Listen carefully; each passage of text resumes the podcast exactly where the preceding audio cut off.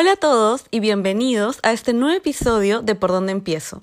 En esta oportunidad les habla Valeria y el tema de este podcast es ¿Cómo comenzar un mini huerto en casa? Les cuento que con las chicas ya hace un tiempo teníamos en mente empezar a cultivar nuestros propios alimentos, pero no sabíamos muy bien por dónde empezar.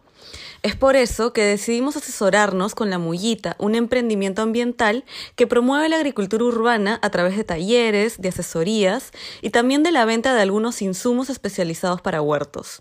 Y hoy está justamente con nosotros Tayo Velázquez, socio fundador de La Mullita, para que nos ayude a resolver algunas dudas básicas para todos aquellos que deseen empezar a cultivar en casa. Hola Tayo, ¿qué tal? ¿Cómo estás? Hola, Vane, ¿qué tal? ¿Cómo estás? Bien, acá, encantado de poder acompañarte en este podcast. Buenas, un rato el gusto es nuestro de tenerte aquí con nosotras en este podcast. A ver, Tayo, para comenzar, la primera pregunta es un poco motivacional. ¿Cuáles son para ti los beneficios de tener un huerto en casa? Bueno, los beneficios son múltiples al tener un huerto en casa. De hecho, uno, el primer beneficio que es tener verde en casa, o sea, tener plantas en casa, pero con doble sentido, con, teniendo una funcionalidad, que podamos aprovechar estas plantas, que no solo sean verdes, sino que también podamos disfrutar de los beneficios de estas plantas de huerto. Otro de los beneficios de tener un eh, huerto en casa está muy ligado a, la generación de menos residuos. ¿Por qué? Porque nos incentiva a hacer compostaje, que es una buena práctica para reducir residuos. Segundo, porque podemos utilizar contenedores o, fabricar nuestras propias macetas con las cosas que tengamos en casa. Y también porque eh, suele pasar mucho algo muy cotidiano que es esa de comprar tu, tu hierbita de, hierbabuena, guacatay, y que te compres unas hojitas y que al final solamente uses eso y lo demás se termine secando. Claro, eso me pasa a mí un montón, que a veces, no sé, pues quieres consumir un poco de perejil y vas al supermercado y te venden todo lo que es un atado, cuando en verdad solo necesitas un par de hojitas, entonces lo guardas en tu refri y al final se termina secando, ¿no? Y terminas tirándolo a la basura. Sí, de hecho eso es muy cotidiano, entonces no hay nada como agarrar tus hojitas frescas de las plantas que tienes ahí, tus aromáticas, y usarlas y así generar muchos menos residuos de lo que uno genera. Otro de los, de los beneficios de tener un huerto en casa es que puedes compartir un momento con tu familia, con tu esposo, tu esposo, con tus hijos, o un espacio donde estés solo, donde te permita estar, digamos, eh, desligado un poco de la vida cotidiana, donde te permita reflexionar, hacer un poco de catarsis. La verdad es que el huerto es súper terapéutico, eh, es uno de los principales beneficios en, muchos países y hasta se hacen huertos en clínicas, en sitios para justo eh, recuperar o trabajar un poco con, con la, con, digamos, con, con, el carácter, la personalidad de las personas. Eh, claro. Y bueno, sí, sí, eso es muy bueno. Hecho, eh, buenazo, porque se vuelve un, como un hobby nuevo, pues, ¿no? Sí, definitivamente, es un nuevo pasatiempo el tener huerto en casa. Y de hecho yo también me he dado cuenta ahora que he comenzado que también cuando le dedicas el tiempo a tu huerto, dejas tu celular, o sea, en verdad te desconectas, te ensucias las manos, te desconectas. A mí me parece buenazo, en verdad. Y aparte de todos los beneficios que mencionas, que están monstruos, yo le agregaría el hecho de que al cultivar aprendes un poco más a valorar los alimentos, porque creo que uno no valora realmente todo lo que está atrás de lo que consumes, ¿no? Por ejemplo, tienes una barra de chocolate y no te pones a pensar que para que esa barra de chocolate llegue a tus manos, han habido agricultores que se pasan años cultivando árboles de cacao antes de que estén listos para la cosecha, eh, tienen que esperar a que el fruto madure, cosecharlo, secar los granos y todo un, una gama de, de, procesos ¿no? que tienen que esperar y que toman bastante tiempo y que recién cuando pasas por la experiencia de cultivo lo valoras de verdad. Sí, de hecho, el punto que, estás tocando es súper importante. ¿Por qué? Porque en verdad eh, hay que valorizar más al agricultor. Yo he tenido mucho, mucha experiencia en campo, ¿no? Por mi, misma profesión, y eso me ha permitido, en verdad, eh, siempre, eh, digamos, darle ese, ese valor a la, agricultura, en lo difícil que es producir papa en altura, lo difícil que es producir este, chocolates, como tú dices, el cacao, el café. entonces, todo eso conlleva a un esfuerzo que a veces no lo, no lo tenemos mapeado, no, no, no sabemos cómo, cómo, qué tanto eh, se esfuerzan las personas para que ese alimento llegue a tu casa que cuando lo estamos cultivando, en verdad vemos, ah, bueno, esto sí, en verdad es, fácil, no es tan fácil, o sea, es, imagínate tener una chacra, pues, ¿no? Es mucho más grande. Entonces, creo que es súper importante ese punto, ¿no? Claro. Y dime, si es que alguien quiere comenzar en casa, ¿es necesario tener un jardín o un espacio grande?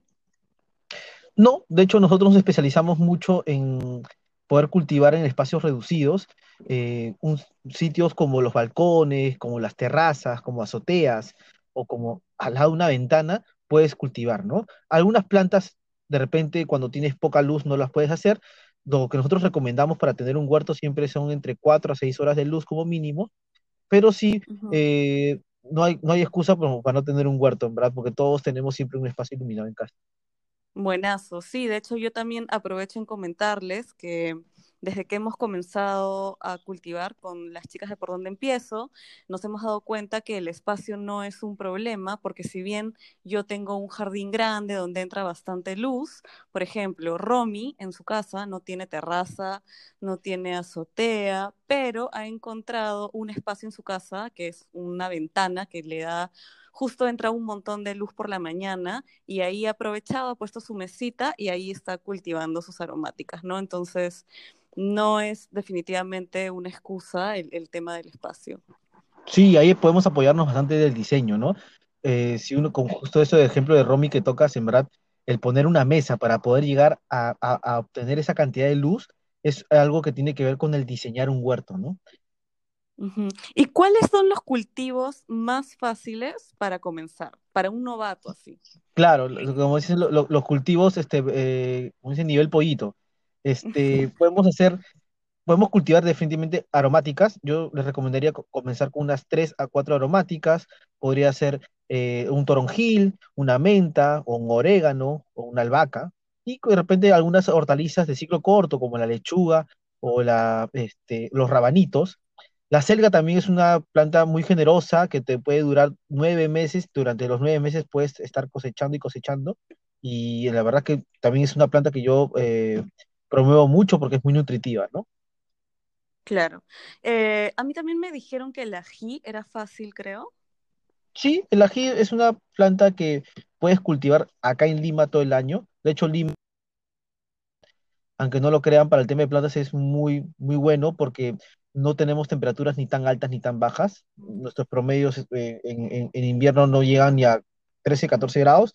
Para una planta es relativamente un poco de frío, pero no es como otros países que están en climas eh, mucho más extremos, ¿no? Que donde, donde hace nieve y la gente tiene que guardar sus plantas dentro de casa, ¿no? Ah, sí, no me imagino eso. De hecho, también otro cultivo que me dijeron que era fácil y que he visto que un montón de gente ha comenzado a hacer en sus casas es la cebollita china, ¿no? Que sí, la cebolla china dejé remojando en agua, o sea, no sé, compré en el mercado unas cebollitas chinas, las corté, me sobró el tallito, lo dejé remojando en el agua y creció la planta, sí, en una semana me creció. Y ya la semana pasada le he pasado a una maceta a ver ya qué tal va, pues, ¿no? Sí, de hecho, la, cebolla china es magia pura, eso sí es como que por, pues es una cosa pero alucinante. De hecho, los ajos, si tú quisieras eh, cultivar ajos, solo tendrías que agarrar un diente de ajo y, sembrarlo para cultivarlo, o sea, eso es muy fácil, ¿no? Ah, bueno, voy a comenzar con ajos también entonces. y cuéntame, Tayo, ¿cuáles son los pasos básicos para comenzar? Sí, eh, bueno, si lo podemos resumir, lo hacemos en cinco pasos para hacer algo así como que así de frente a la, a la vena, puedes ir primero elegir el espacio, el espacio iluminado que ya hemos conversado justamente, que tenga cuatro o seis horas de luz. Segundo paso, elegir tu contenedor. Puedes elegir macetas, cajones, también puedes ah, eh, elegir algunas cosas que tengas en casa, como botellones de agua que, has usado, o como jabas de madera, ¿no? En la que viene fruta. O tercer paso que tienes que tener en cuenta, y eh, probablemente sea el más, más importante, es tener un buen sustrato, un buen una buena tierra para poder cultivar. Tiene que tener buen drenaje, tiene que permitir que las raíces eh, tengan oxígeno y a la vez también tiene que retener humedad y tener una buena carga de nutrientes. teniendo esas tres cosas, esos, digamos, habiendo cumplido esos tres pasos, ya te preocupas por tener una, planta, ¿no? Eh, puedes cultivar bajo semillas o teniendo una plantita que por ahí puedas conseguir en, algún vivero, las siembras y una vez que haces el trasplante, lo que tienes que hacer es cuidarla, ¿no? Con los dos cosas básicas que es el riego y el cuidado de las plagas y enfermedades, ¿no? Y Ya. no tengo que olvidarme el quinto paso, porque el cuarto paso era riego y plagas.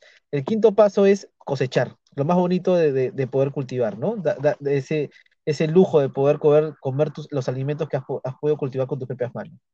Claro, ese es el objetivo principal de, todo lo que estamos haciendo, pues, ¿no? Así que creo que recién cuando ya llega a tu mesa dices como que qué bien, me salió bien.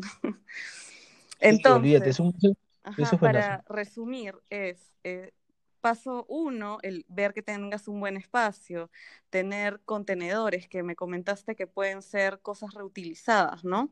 De hecho, Correcto. acá yo agrego que con las chicas no, que hemos comenzado hace un par de semanas, no hemos comprado macetas ni nada, sino que hemos tratado de reutilizar cosas que se van para reciclaje. Entonces, yo, por ejemplo, he puesto mi cebollita china en, en un bidón de agua, ¿no?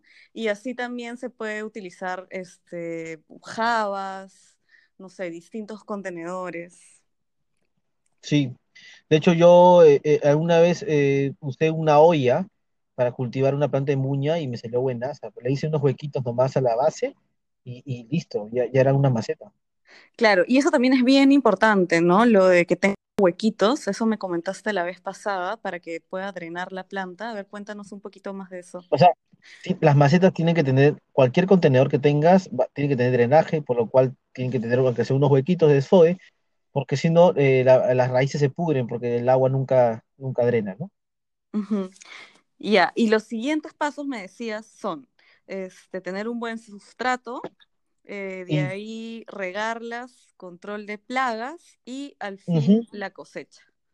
Cosecha, exacto. Claro, esos son los cinco grandes pasos para poder empezar. Y cuéntame, ¿qué tan común es que le entre una plaga a tus plantas? Eh, es muy común, definitivamente, pero siempre tus plantas tienen que estar bien nutridas, no tienen que estar estresadas, o sea, tienen que usar una buena tierra, tienen que usar el contenedor adecuado y también tienen que tener las, las horas de luz, ¿no? que, que- que- que las plantas de huerto necesitan. Si eso está bien, eh, por más que llegue una plaga, no, no va a, no va, digamos, a matar a la planta, pero en cambio, si tu planta no está bien nutrida o tiene problemas de estrés por luz o por agua, definitivamente la plaga puede afectar hasta llegar a matarla. ¿no? Claro, y tú me comentabas que hay como unos este, preparados caseros, ¿no? Para, para Sí, prevenir las plagas. De hecho, hay un, un preparado que le decimos el cevichero, porque está a base de ajos, ají y cebolla, y sirve Ajá. justamente para prevenir plagas como querezas, como pulgones, algunos áfidos y como mosca blanca, ¿no? También sirve para prevenir a veces las orugas de las polillas que se comen las hojitas, ¿no?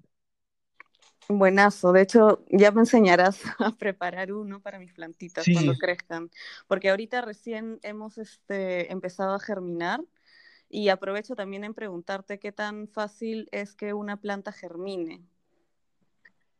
De hecho, es súper fácil, pero tienes que tener dos variables en cuenta, es la temperatura y la humedad. Temperatura óptima para un- una, digamos, la mayor cantidad de semillas germinen es entre 18 y 24 grados centígrados y la humedad siempre tiene que ser constante porque eso estimula mucho el que la semilla pueda, eh, digamos, explotar, si se puede decir, para que pueda salir la- el cotiledón, que es lo, lo- lo primero que sale, ¿no? Y de la radícula. ¿no?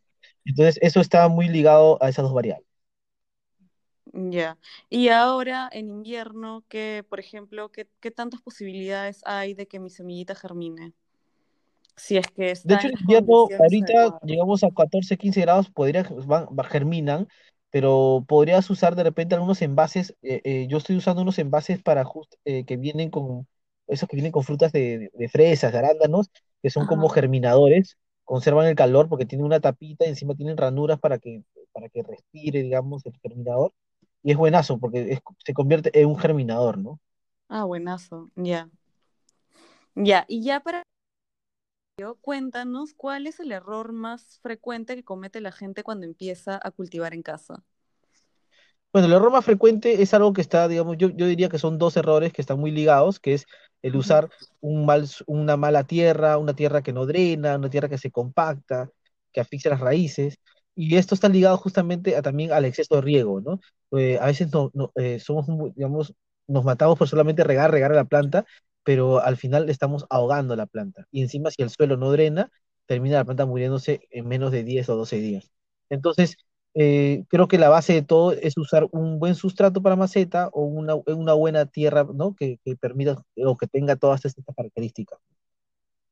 Claro, buenazo. De hecho, creo que yo he matado un par de plantas en mi casa por mucho riego y de ahí mi mamá me enseñó que lo que tengo que hacer es este, meter un poco el dedito, ¿no? Para ver cómo está la tierra por dentro, a ver si sigue húmeda o no. Sí, definitivamente el, el- nosotros decimos el dedímetro porque en verdad es el medidor de humedad. Sí, podemos medir la humedad con el dedo, ¿verdad? Es solamente introducir unos 3 5 centímetros, verificar si hay humedad. Si hay humedad, no es necesario regar porque en verdad puedes matar por exceso de riego tus plantas, ¿no? Ya, buenazo. Bueno, Tayo, mil gracias por todos tus consejos. Espero que con este podcast hayamos inspirado a que la gente empiece a cultivar en casa. Nunca es tarde, acuérdense. Eh, de hecho, si tienen más preguntas sobre cómo, de tips, consejos para empezar a cultivar, por favor, contáctense con la Mullita, porque las chicas y yo somos todavía unas novatas, que antes de esto solo habíamos sembrado un frijolito en primaria, así un solo algodoncito, y encima creo que ni siquiera había germinado. Así que ya saben, eh, escríbanle cualquier cosa a la Mullita. Tayo, cuéntanos cómo te encontramos en redes sociales. Sí, bueno, nos pueden encontrar en Facebook como La Mullita Mini Huertos y también nos encuentran en Instagram como arroba la mullita también. Buenazo. Ya saben, chicos, cualquier cosa, escríbanles por ahí. Ellos también están publicando continuamente cuándo van a dictar los próximos talleres o cuándo van a hacer conferencias. Así que mil gracias, Tayo, y mil gracias a todos por escucharnos. Nos vemos en el siguiente podcast de Por dónde empiezo. Este podcast lo escuchas en Vertex.